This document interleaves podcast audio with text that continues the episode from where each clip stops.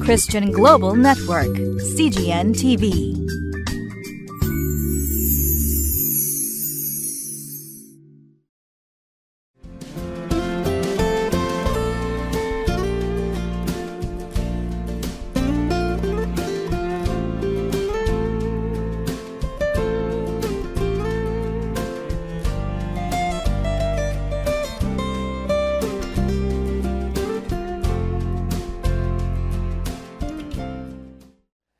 いよいよ3月も最後になりました。えー今日は3月の31日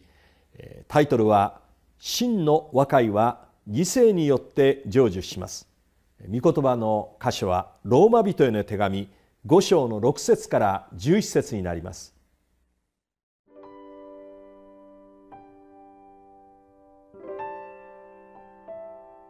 ローマ人への手紙5章6節から11節。私たちがまだ弱かった時、キリストは定められた時に不経験な者のために死んでくださいました。正しい人のためにでも死ぬ人はほとんどありません。情け深い人のためには進んで死ぬ人があるいはいるでしょう。しかし私たちがまだ罪人であった時、キリストが私たちのために死んでくださったことにより、神は私たちに対するご自身の愛を明らかにしておられます。ですから、今すでにキリストの血によって義と認められた私たちが、彼によって神の怒りから救われるのはなおさらのことです。もし敵であった私たちが、巫女の死によって神と和解させられたのなら、和解させられた私たちが彼の命によって救いに預かるのはなおさらのことです。そればかりでなく、私たちのために今や和解を成り立たせてくださった私たちの主イエス・キリストによって、私たちは神を大いに喜んでいるのです。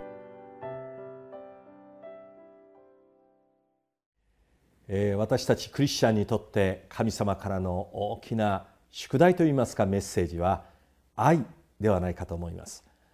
神様は愛することを願っていますよね。何よりも心を尽くし思いを尽くしてあなたの主なる神を愛しまた自らを愛すように隣人も愛せとこういうわけですね。愛に対するメッセージが聖書はたくさん書かれている。特にイエス様は愛ということについて語るために。神の愛を示すためにこの地にも来られた方であったわけです。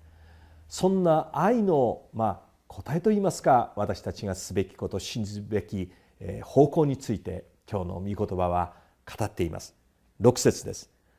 私たちがまだ弱かった時キリストは定められた時に不経験な者のために死んでくださいました、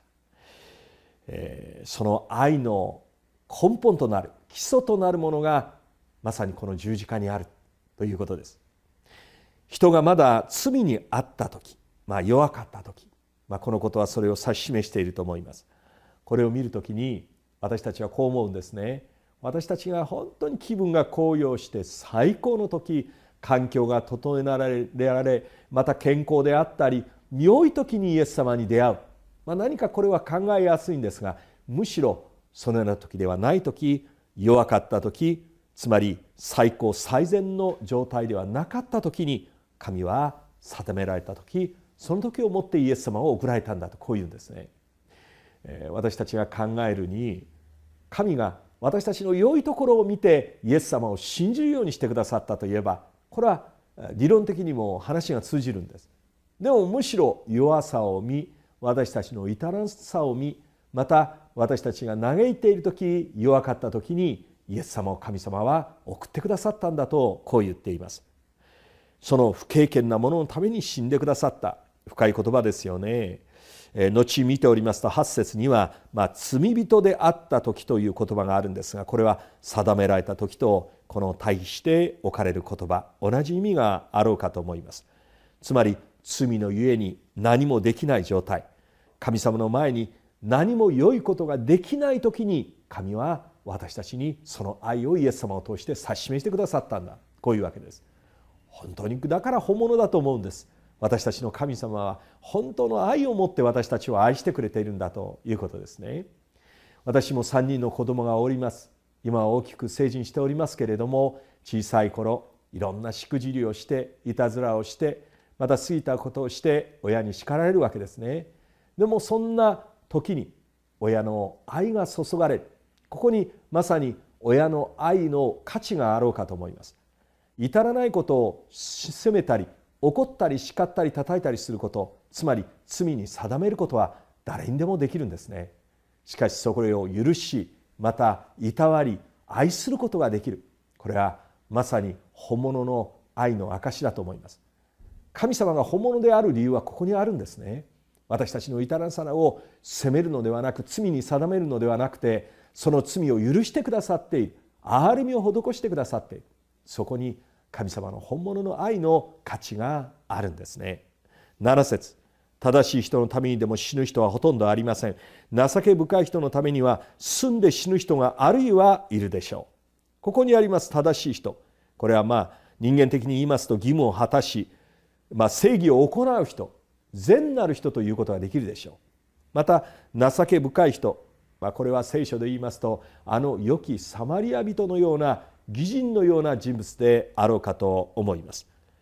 人間というのは自分に益となる感動してそこにまた善やまた義を感じるならば動くそういう動物であると言われています。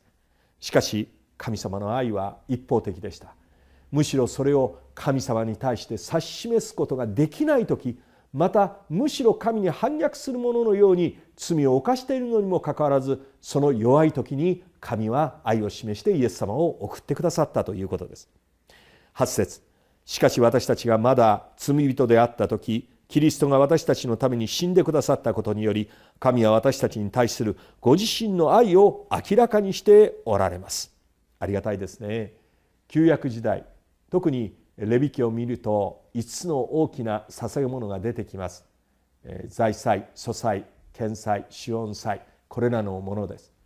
これら5つの捧げ物これらを通して本当に当時の人々はもう数限りない犠牲を捧げながら神様の前にあがないこうたんですね。しかし神のご計画の中神様はイエス・キリストの十字架で一度死んだきりのその死を通して全てのこれら5つの捧げ物を全うしてくださいました。今日私たちにとってイエス様の流された血潮裂かれた身体はどれほど大きな価値を持つものでしょうか。それがあるがゆえに私たちは神の前に罪が許されるという特権に預かっているわけであります。9節。ですから今すでにキリストの血によって義と認められた私たちが彼によって神の怒りから救われるのはなおさらのことです。故に神様の愛を受けるということは神様の前に自分がまず罪人であるということを認める必要があろうかと思います。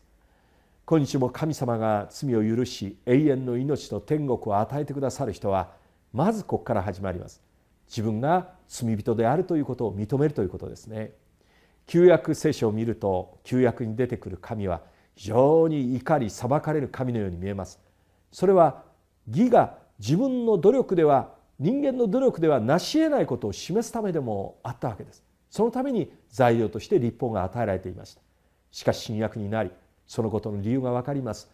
そのように人間の力では義となれないもの罪を認める者にイエス様を信じる者は永遠の命が与えられる福音がこのようにして与えられたわけであります。今日も悔い改めは非常に重要だと思います。私たちが楽観できるのはキリストの贖いがあるからであって自分が素晴らしいからでも能力があるからでもありません。救われて何十年何年経ったとしてもこの真理は変わることがないんですね。いやむしろ信じれば信じるほど皆さん自分自身の罪を悟り神様の力の本当に偉大さを覚えていつもあがられたことに感謝が絶えない皆さんになることを主の皆で祝福いたします。これこそが信仰生活です。そして神の怒り。それは白い御座の審判によって示されます。黙示録に出てまいります。しかし私たちはその白い御座の審判こそが私たちが神の憐れみを一番受けるそのような場とも変えられるわけなんです。私たちにはすでに裁きはありません。旧約時代にある立法の呪いが今やキリストイエスによって解かれて今や立法が私たちを責めていた旧約つまり自分の能力によって救われという努力の虚しさが今やイエス様によってその贖いが行われて私たちは責められるものではなくて愛されるものと変えられているわけです。皆さんはもうすでに立法から責められることがありません。立法はあなたの前に効力がないんです。なぜならばイエス様の贖いがあなたの中にあるからです。ですから神様の立法によってあなたを見あなたを責めることはありません。罪に定めることはありません。なぜならばイエス様を受け入れて贖いのうちにあなたが歩む神様は立法ではなく愛をもって今もあなたを見続けてくださっているからです。10節です。もし敵が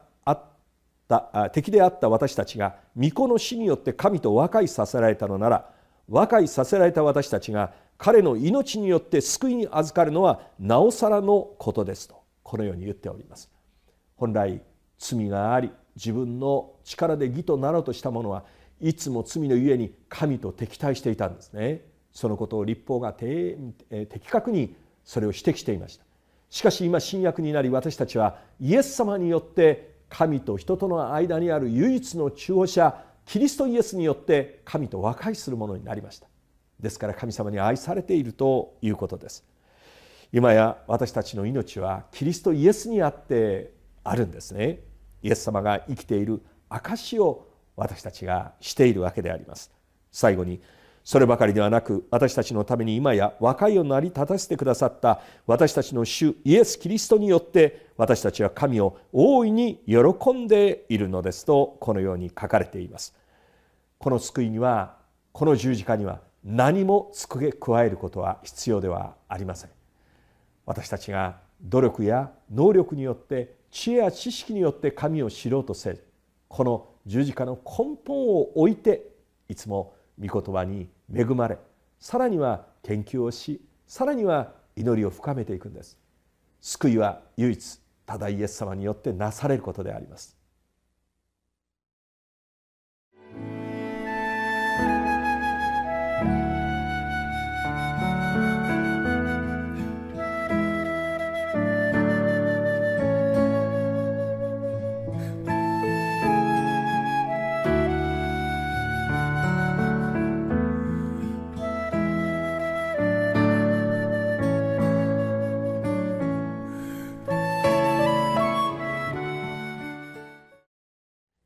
今日の御言葉の最後には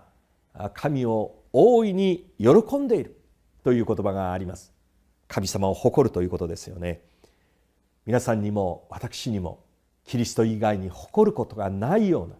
本物のクリスチャンとなられますようにお祈り申し上げます。祈りましょう。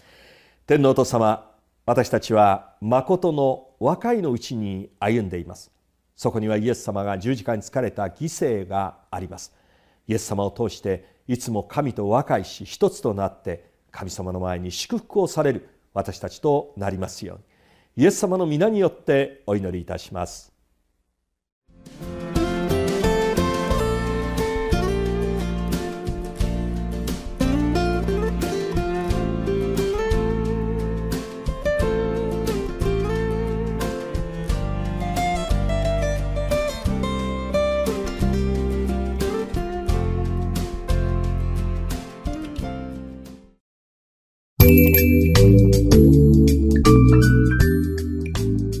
Christian Global Network, CGN TV.